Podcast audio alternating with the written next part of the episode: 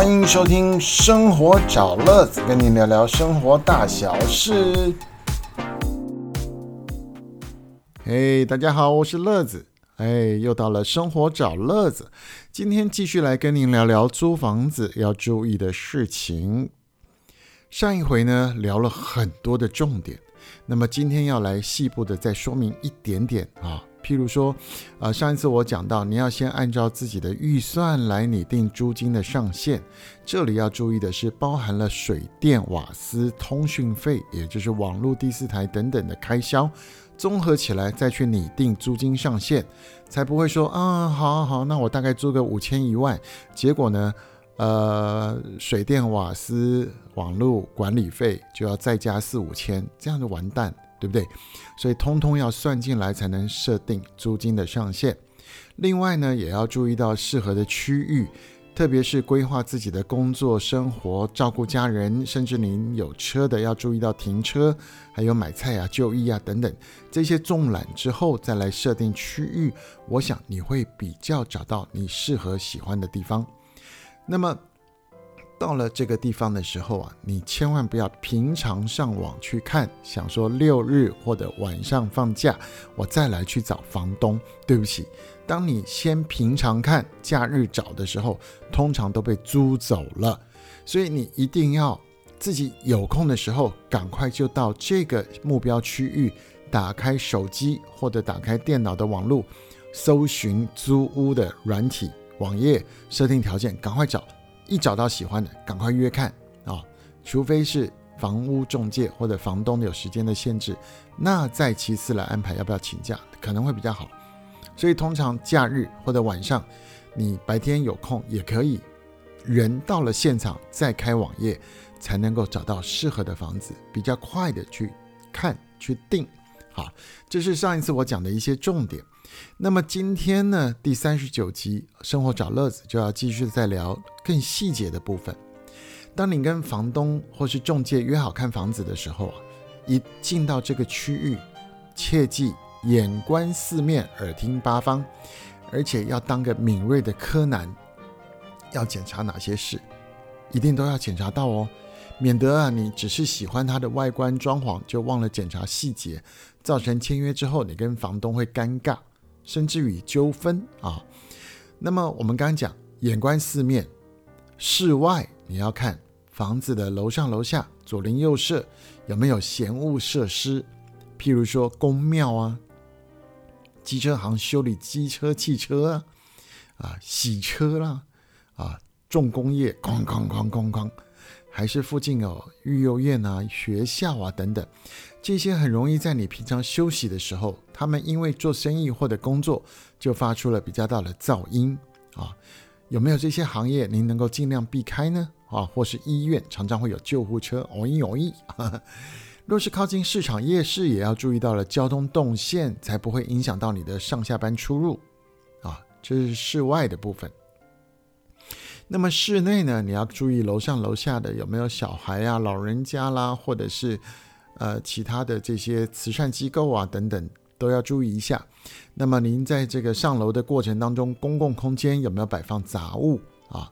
传统的公寓楼梯有没有鞋柜，会不会影响你逃生？进到了房子里面，你还要看看窗户，每一扇窗都要打开来看它的纱窗有没有破掉，还是少了一片窗、两片窗，甚至是附近有没有工业区、工厂、餐厅会排放废气等等。这些看完之后啊，再要来看什么？看看每一盏灯都能不能够开啊？有的开了有没有灯泡有没有坏掉？它是传统的灯座还是现在的省电 LED 灯啊？这些会影响到你的电费。那么接下来呢？如果说房东有提供家具啊，你不要看电视柜啊、衣橱衣柜啊、琉璃台啊，这些每一个门、每一个抽屉也都要打开来看看。啊，看看有没有前房客或者房东留下来的东西，如果有，能不能清理？再下一步，看完了室外，看完了室内，看完了水电啊，接下来就是啊，刚刚讲水嘛，哈，就是要看水，每一个水龙头都要打开来看，看水龙头会不会漏水啊，然后看排水，排水能不能顺利的排水出去？它会不会这个管外也有漏水啊？包含什么？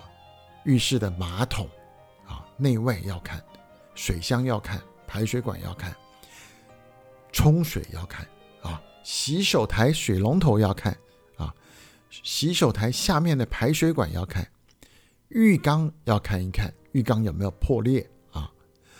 那么如果有破裂的话，它可能会积水到楼下。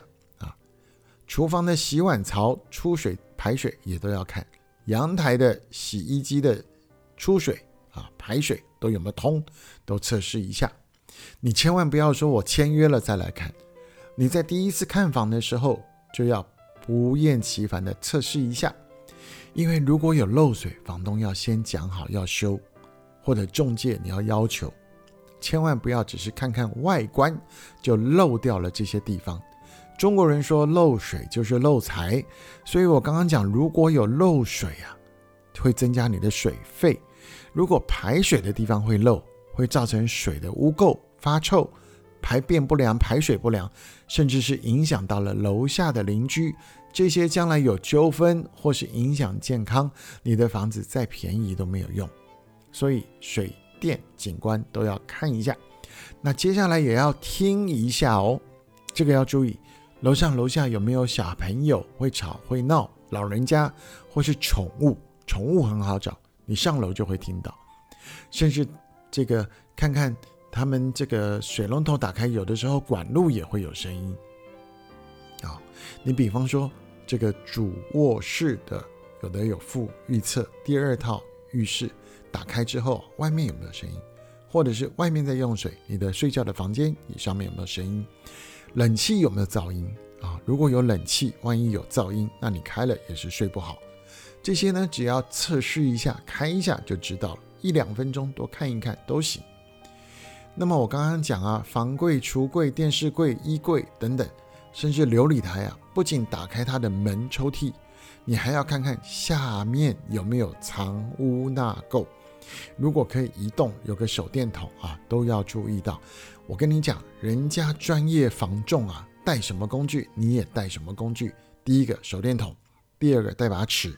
第三个，如果你迷信啊，你还带个方位针，看一下。但我的意思是，不需要看到风水方位，你要看的就是有没有漏啊，能不能开啊，会不会卡住这些等等，有没有藏污纳垢。整个看过之后啊，您可以跟房东再来谈这个价钱合不合理，什么时候开始租，押金多少，那么前面有没有一个宽限期，让你来使用搬家或者是整理。这些通通看完之后，就可以减少非常多的不必要纠纷。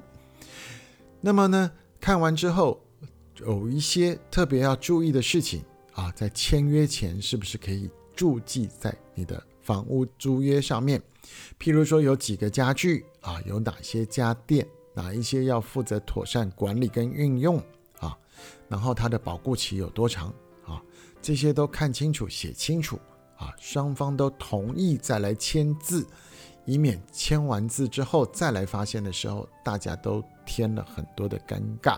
好，那么今天的生活找乐子呢，就能继续跟你聊聊刚刚这些要注意的事情，主要都是从房客的角度来出发，千万不要因为房子好看啊，地点合宜你就签了，签了以后啊，漏掉那些细节，真的是。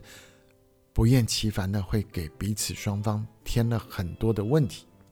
好，那么祝福所有要租房子的人啊，都能够有个合适的房子，而且是方便、好用、够安全，才能够住的长长久久。大家呢，才不会因为这些小细节跟房东有很多的纠纷。